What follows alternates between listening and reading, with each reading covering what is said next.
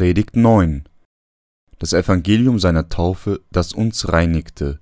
Epheser 2, 14 bis 22 Denn er ist unser Friede, der aus beiden eines gemacht hat und den Zaun abgebrochen hat, der dazwischen war, nämlich die Feindschaft.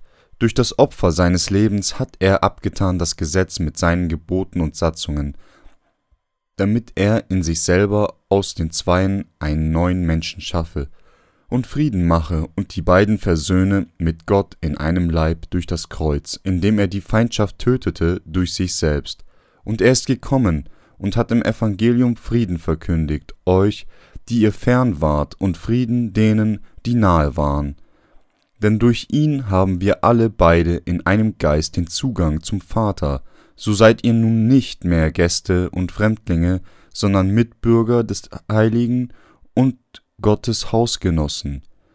Er baut auf den Grund der Apostel und Propheten, da Jesus Christus der Eckstein ist, auf welchem der ganze Bau ineinandergefügt wächst, zu einem heiligen Tempel in dem Herrn. Durch ihn werdet auch ihr miterbaut zu einer Wohnung Gottes im Geist. Das aufgrund von Armut adoptierte Kind. Ein halbes Jahrhundert ist seit dem Ende des Koreanischen Krieges vergangen, doch er hat beim koreanischen Volk ungeheure Schäden hinterlassen. Als Nachwirkung des Koreanischen Krieges wurden viele kleine Kinder ins Ausland adoptiert, obwohl die Streitkräfte der, Vereinten Nationen nach Korea kamen und uns zu der Zeit enorm halfen, waren viele Kinder vaterlos, nachdem die Soldaten gingen. Viele der UN-Soldaten, die Frauen und Kinder hier hatten, ließen ihre Familie zurück, als sie nach Hause gegangen sind. Viele dieser Kinder wurden dann wiederum von ihren Müttern verlassen und in Waisenhäuser gesteckt und dann zur Adoption ins Ausland geschickt. Eigentlich ist es sogar recht gut, dass dieses junge Menschen Pflegeeltern gefunden haben und gut aufgezogen wurden.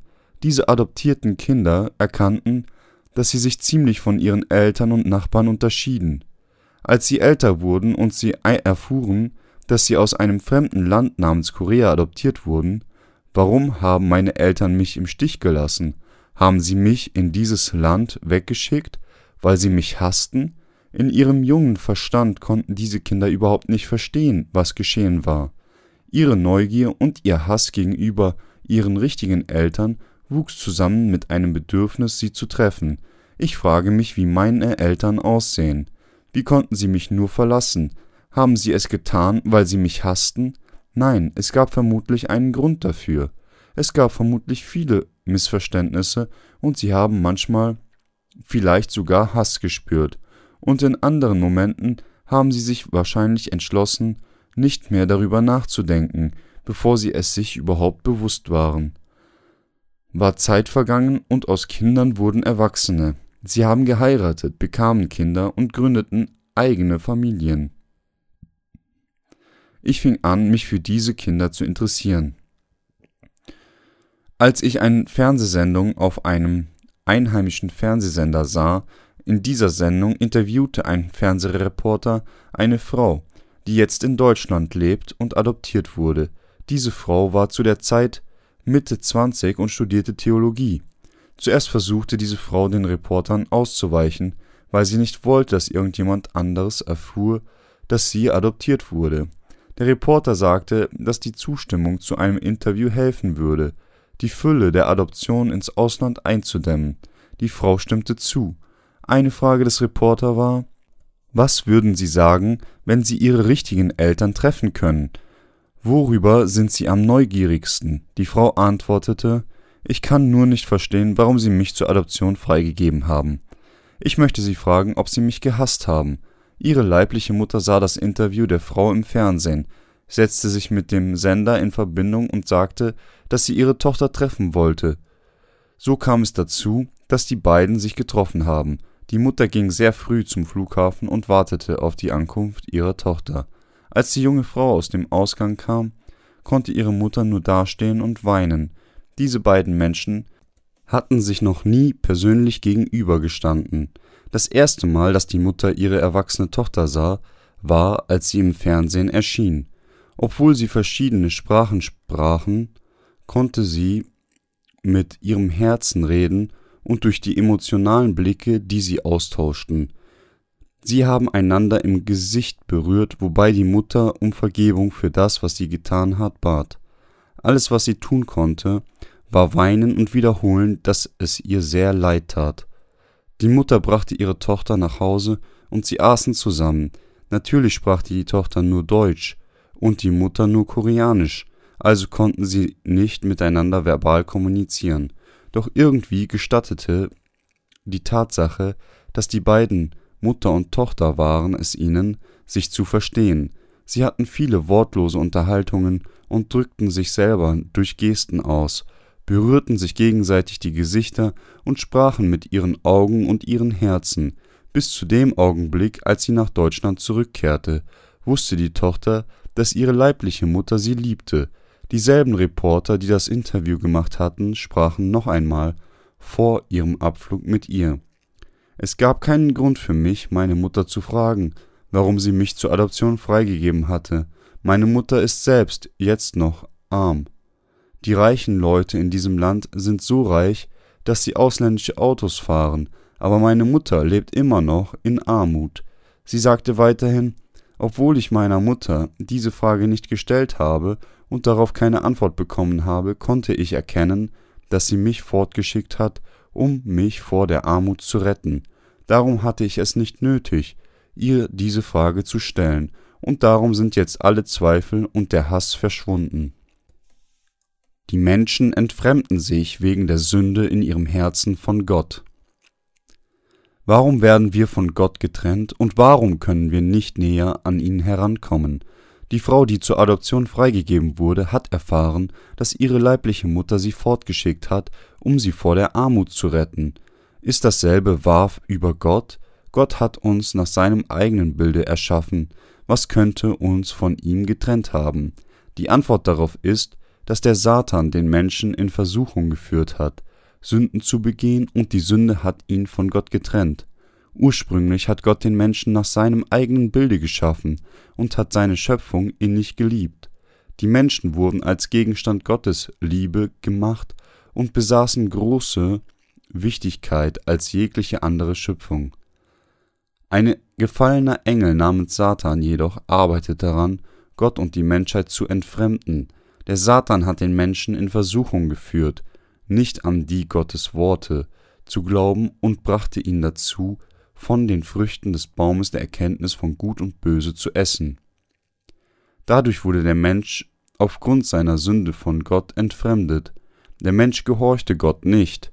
Der Mensch hat nicht die Frucht des Lebensbaumes gegessen, die ewiges Leben verleiht und die von Gott gestattet wurde, sondern stattdessen von der verbotenen Frucht, die ihm die Kenntnis über Gut und Böse gegeben hat. Das Ergebnis war, dass der Mensch von Gott getrennt wurde. Der Mensch, der früher der Gegenstand der Liebe Gottes war, war ungehorsam und wurde von ihm aufgrund seiner Arroganz getrennt. Durch die Sünde, die anfing in seinem Herzen zu wohnen, wurde der Mensch schließlich von Gott entfremdet Danach lebte der Mensch lange Zeit von Gott getrennt und beklagte sich, warum hat Gott uns im Stich gelassen, nachdem er uns geschaffen hat? Warum lässt er uns Sünde begehen? Warum schickt er uns in die Hölle, nachdem er uns schwach gemacht hat? Es wäre besser gewesen, wenn er uns von vornherein nicht geschaffen hätte. Wir haben mit vielen Fragen sowie Neugier, Zweifel und Hass gelebt, bevor wir wiedergeboren wurden. Als ich die adoptierte Frau sah, erkannte ich, dass die Beziehung zwischen dem Menschen und Gott dieselbe ist, wie die Beziehung, die sie mit ihrer wirklichen Mutter hatte. Kein Leiden, Missverständnis, Unglück oder Sünde jeglicher Art könnte den Menschen unter irgendwelchen Umständen von Gott trennen. Außerdem konnte ich verstehen, dass obwohl die Beziehung zwischen dem Menschen und Gott auf Liebe basiert, es immer noch möglich ist, dass Missverständnisse auftauchen. So wie die Mutter ihre Tochter nicht aus Hass fortgeschickt hat, so hat Gott sich selber nicht aus Hass, sondern wegen der Sünde vom Menschen getrennt. Es gibt keinen Grund für Gott, den Menschen zu hassen, und es gibt keinen Grund für die Menschen, Gott zu hassen. Wir lieben einander. Der Grund dafür, dass der Mensch von Gott getrennt bleibt, ist der, dass er ein Sünder war, wurde, nachdem er den Trick des Satans erlegen ist.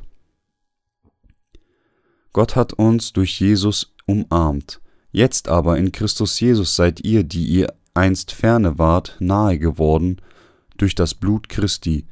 Denn er ist unser Friede, der aus beiden eines gemacht hat und den Zaun abgebrochen hat, der dazwischen war, nämlich die Feindschaft durch das Opfer seines Leibes hat er abgetan das Gesetz mit seinen Geboten und Satzungen. Epheser 2, 13 bis 15. Der Herr wurde von Johannes getauft und nahm alle Sünden der Welt fort, um das Gesetz der Gebote aufzuheben. Dann hat er sein Blut am Kreuz vergossen, um den Menschen von seinen Sünden zu retten und es ihm zu gestatten, von Gott umarmt zu werden. Gott hat jetzt diejenigen, die von ihm gereinigt wurden, umarmt. Haben Sie sich jemals eine Welt ohne Wasser vorgestellt? Vor gar nicht allzu langer Zeit habe ich an einem Bibeltreff in Incheon, einem der größten Häfen Koreas, teilgenommen, wo zu der Zeit kein Wasser aus den Leitungen kam, und ich dachte, die Menschen könnten nicht ohne Wasser leben. Wenn Gott diese Welt einen Monat ohne Wasser auskommen ließe, wäre es aufgrund der Gerüche, dem Dreck und dem durchdringenden Durst unmöglich in den Städten zu leben. Wir würden den Wert des Wassers, das Gott uns gegeben hat, verstehen so wie das Wasser für die Menschen eine absolute Notwendigkeit ist, ist die Taufe, die Jesus von Johannes am Jordan empfangen hat, gleichermaßen wichtig. Wenn Jesus nicht in diese Welt gekommen wäre, um von Johannes getauft zu werden, wie könnten dann die Glaubenden Jesu die Vergebung für die Sünden empfangen? So wie die Menschen nicht ohne das Wasser leben können, wäre jedermann auf dieser Welt gestorben, wenn Johannes Jesus nicht getauft hätte. Da die Taufe Jesu jedoch all unsere Sünden fortgenommen hat, können wir nun sicher in diesem Wissen sein, dass unser Herz gereinigt wurde und dass wir mit dem Heil gesegnet wurden. Die Taufe Jesu ist für unseren Glauben entscheidend. Weiterhin ist seine Taufe absolut notwendig, damit wir die Innewohnung des Heiligen Geistes empfangen können. Petrus, einer der Jünger Jesu, sagte, das ist ein Vorbild der Taufe, die jetzt auch euch rettet denn in ihr wird nicht der Schmutz vom Leib abgewaschen, sondern wir bitten Gott um ein gutes Gewissen durch die Auferstehung Jesu Christi. 1. Petrus 3,21 Die Aussage von Petrus besagt, dass Jesus von Johannes dem Täufer getauft wurde und sein Blut am Kreuz vergossen hat, um uns von unseren Sünden zu retten. Die Taufe Jesu, die alle Sünden der Welt fortgewaschen hat, ist das wahre Evangelium, Lassen Sie uns jetzt einen Blick auf den Abschnitt über Becken aus Bronze, wie es im 2. Mose 30, 17 bis 21 geschrieben steht, werfen.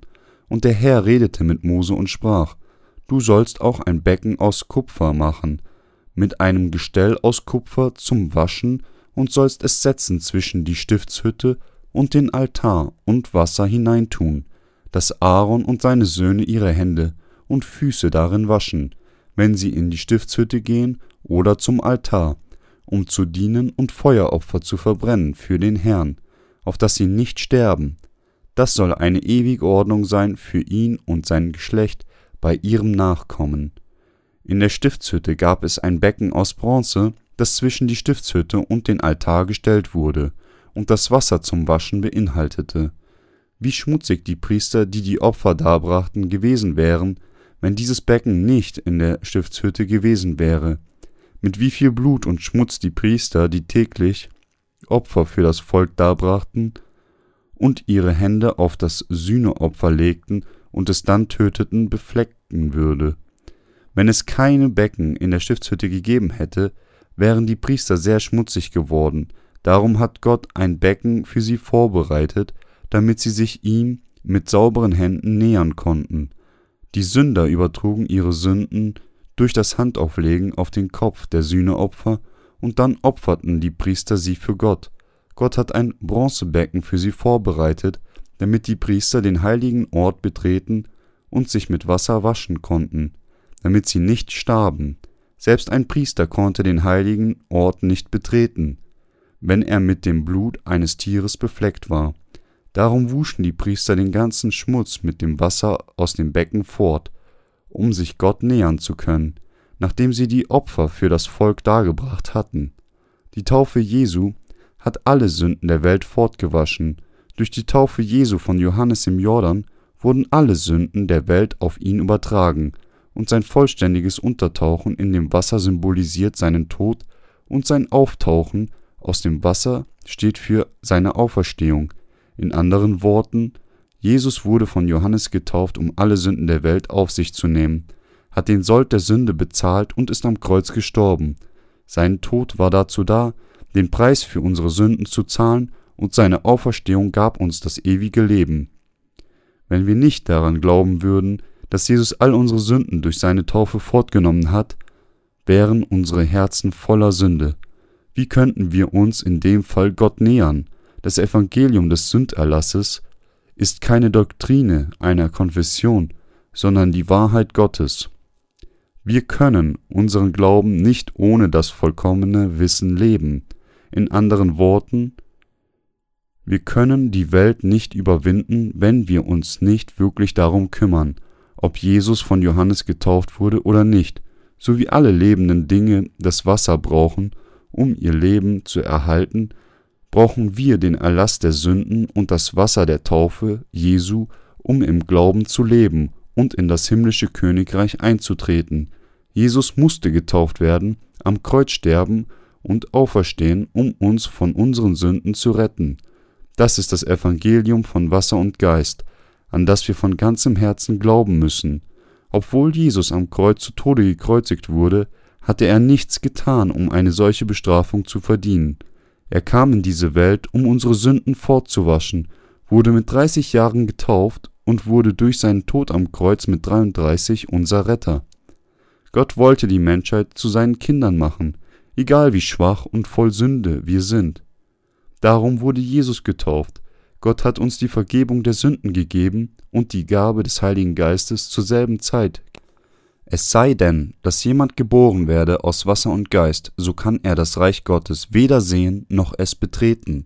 Johannes 3, 3 bis 5. Sie müssen wissen und daran glauben, dass Jesus getauft wurde, um all unsere Sünden fortzuwaschen. Selbst wenn jemand ein wiedergeborener Christ ist, wird sein Herz bald verschmutzt werden, wenn er nicht über die Wahrheit meditiert, dass Jesus Christus alle Sünden der Welt durch seine Taufe fortgenommen hat. Weil wir körperliche Wesen sind, unterliegen wir der Beschmutzung durch die Sünden sogar im Alltagsleben. Darum müssen wir immer im Glauben leben und über die Taufe Jesu, sein Blut und seine Auferstehung meditieren. Dieser Glaube hält uns bis zu dem Tag, an dem wir in das himmlische Königreich kommen, aufrecht. Jesus hatte keine andere Wahl, als getauft zu werden und für unsere Sünden zu sterben, und darum müssen wir daran glauben, dass er uns durch diese Tat die Rettung gebracht hat. Es gibt sonst nichts, was wir tun müssen, als an dieses wunderschöne Evangelium zu glauben, um von allen Sünden der Welt gerettet zu werden. Wir statten dem Herrn, der uns das Evangelium von Wasser und Geist gegeben hat, unseren Dank ab. Das größte Geschenk, das Gott uns gegeben hat, war, uns seinen einzigen eingeborenen Sohn zu schicken, um uns von all unseren Sünden durch seine Taufe und das Blut zu retten. Der Grund dafür, dass wir uns Gott nicht nähern konnten und dazu gezwungen wurden, von ihm getrennt zu leben, war, dass wir Sünde in unseren Herzen hatten. Jesus wurde von Johannes getauft, um alle Sünden der Welt fortzunehmen, und starb am Kreuz, um die Mauer, die Gott und den Menschen getrennt hat, niederzureißen. Die Beziehung zwischen Gott und dem Menschen wurde durch seine Taufe und das Blut wiederhergestellt. Wir danken ihm für diese Gabe. Die Liebe der lieblichen Eltern gegenüber ihrem Kind ist groß, doch sie ist nicht zu vergleichen mit der Liebe Gottes, durch die Jesus uns Sünder gerettet hat. Die Taufe Jesu und das Blut sind von gleicher Bedeutung. Wenn es kein Wasser auf dieser Welt gäbe, würden irgendwelche Lebewesen überleben, ohne die Taufe Jesu gäbe es niemanden, der ohne Sünde in seinem Herzen wäre. Wenn Jesus nicht getauft worden wäre und wenn er nicht am Kreuz gestorben wäre, hätte niemand die Vergebung für die Sünden empfangen. Zum Glück wurde Jesus getauft und brachte das ultimative Opfer für uns dar. Obwohl wir fehlerhaft und fehlbar sind, können wir den Heiligen Geist empfangen, indem wir an seine Taufe und sein Blut am Kreuz glauben. Die Menschen, die an die Taufe Jesu Christus und an den Tod am Kreuz glauben, können sich Gott nähern, beten und ihn preisen. Nun ist es uns möglich, den Herrn zu loben und ihn zu ehren, weil wir seine Kinder geworden sind. Das ist die Gnade und der Segen Gottes. Das Evangelium der Taufe Jesu und seines Blutes am Kreuz ist wirklich wunderbar. Wir können alle die Rettung und die Innewohnung des Heiligen Geistes empfangen, indem wir an dieses wunderschöne Evangelium glauben.